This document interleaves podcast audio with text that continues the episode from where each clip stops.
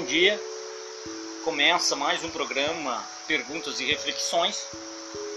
E hoje o tema é um dos temas mais importantes que eu já gravei até aqui no meu programa. E eu quero falar sobre qual é o sentido da vida. A vida tem sentido, tem um significado? Para Victor Frankl, Contestar o sentido da vida é a mais verdadeira expressão do estado do ser humano. O ser humano vive em busca de significado, né, de sentido. Para Viktor Frank, é a expressão mais verdadeira do ser humano é buscar significado para a vida. Para Platão, disse: o homem é um ser em busca de significado.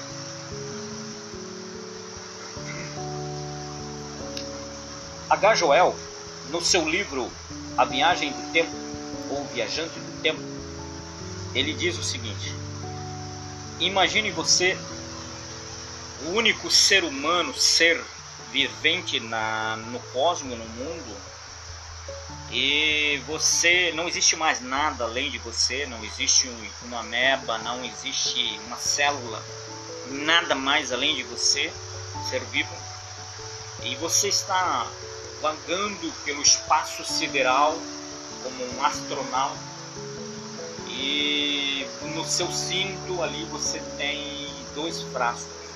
Um dele, deles é o elixir da vida eterna e o outro é um veneno. H. Joel pergunta qual dos dois você tomaria? E ele responde: veneno, claro. Por que tomaria o veneno? Porque não faz sentido viver para sempre sozinho, sem ninguém para amar, sem ninguém para se relacionar. Não tem sentido viver sozinho. É, Epicuro e Schopenhauer, a vida tem sentido na satisfação dos desejos. E eles trazem a mesma linha de pensamento, de raciocínio, diz assim: que adianta correr atrás de metas se no, se, no final não existe nada? O ser humano vive buscando satisfação, preencher a satisfação pessoal com conquistas pessoais, conquista de bens materiais. E Epicuro e Schopenhauer dizem assim que o sentido da vida está em satisfazer os nossos desejos, nossos desejos. Porque além disso, tudo é temporal, tudo é passageiro, tudo acaba. Tudo acaba. O carro acaba, a casa acaba, uma profissão acaba, a vida acaba também. Né? Então, a única coisa que você deve fazer enquanto você está vivo é buscar uma satisfação, um sucesso é, com, adquirindo coisas para você, mas em satisfazer os desejos, porque é isso que vai é, é, o, é o que conta agora nesse, nesse estágio, nesse período de vida que o ser humano tem. Porque quando você busca preencher o vazio existencial do ser humano com coisas é, no final você vai ter uma grande decepção, porque as coisas ela acaba e no final você descobre que tudo isso não preenche o vazio existencial do ser humano. Para Fancal, o fim, o fim da, do indivíduo é a morte. Né? Fran, ele diz que o fim do indivíduo, ser, desse ser humano é a morte. Nada além mais do que isso para o ser humano.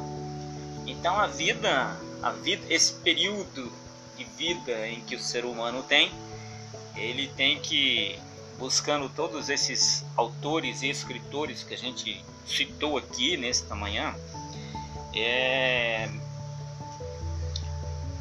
o sentido da vida está em viver o agora. Aquela frase de Horácio, né, do quarto do sexto século antes de Cristo, Carpe diem, ele faz muito sentido dentro desse contexto todo que a gente falou. Vivam agora, aproveitem o momento, satisfaçam os seus desejos pessoais, porque a vida não tem sentido. Depois disso não tem mais nada. Como diz Frank Carver, o fim do indivíduo, desse ser humano, é a morte. É a morte, né? E o sentido da vida não está em adquirir coisas. Você pode se sentir até realizado pessoalmente, adquirindo uma ótima profissão, um ótimo emprego, uma remuneração que te traga um, um, um estilo de vida confortável, mas no final ele não vai preencher o vazio existencial que existe dentro do ser humano. Dentro do ser humano. Esses autores, a maioria que eu citei aqui, tirando alguns, são maiorias ateus. E Dostoiévski ele chega a dizer: se Deus não existe, tudo é permitido. Dentro desse contexto do sentido da vida e da satisfação humana, quando excluímos esse ser metafísico, esse ser criador, o grande Deus da vida da vida do ser humano, tudo é permitido para você encontrar o sentido e a satisfação pessoal dos desejos, né? É, eu acho fantástico quando Salomão ele diz no livro de Eclesiastes capítulo 3 versículo 11 que Deus colocou a eternidade no coração do homem. Deus colocou a eternidade no coração do homem. Para mim, na minha concepção, Salomão é um dos maiores filósofos que já existiu no mundo, né? um dos maiores sábios, rei que existiu no passado. E ele, dentro da sua filosofia, dos seus escritos, ele é com uma diferença, claro, que as suas filosofias foram, a maioria delas, acredita-se que foram inspiradas por Deus. É, ele disse que Deus colocou a eternidade no coração do ser humano. Ou seja, nada, nada satisfará ou preencherá o vazio existencial que existe dentro do ser humano. Somente Deus faz. Você pode seguir esses conselhos aqui, você pode viver e ter um estilo de vida de acordo com esses pensadores e escritores do passado excluindo Deus da sua vida e buscando o sentido da sua vida na satisfação e nas coisas. Mas no final você pode ter uma grande decepção. Por quê? Porque essas coisas não preenchem os vazios existencial que tem dentro do ser humano. Somente Deus traz plenitude, satisfação, alegria, contentamento. Somente em Deus nós encontramos isso. Ou seja, resumindo tudo que a gente falou aqui, o sentido da vida está em buscar Deus, em colocar Deus no centro na, da vida do ser humano. Sem Deus, a vida não tem sentido. E no final, a morte. Não existe mais nada além da morte.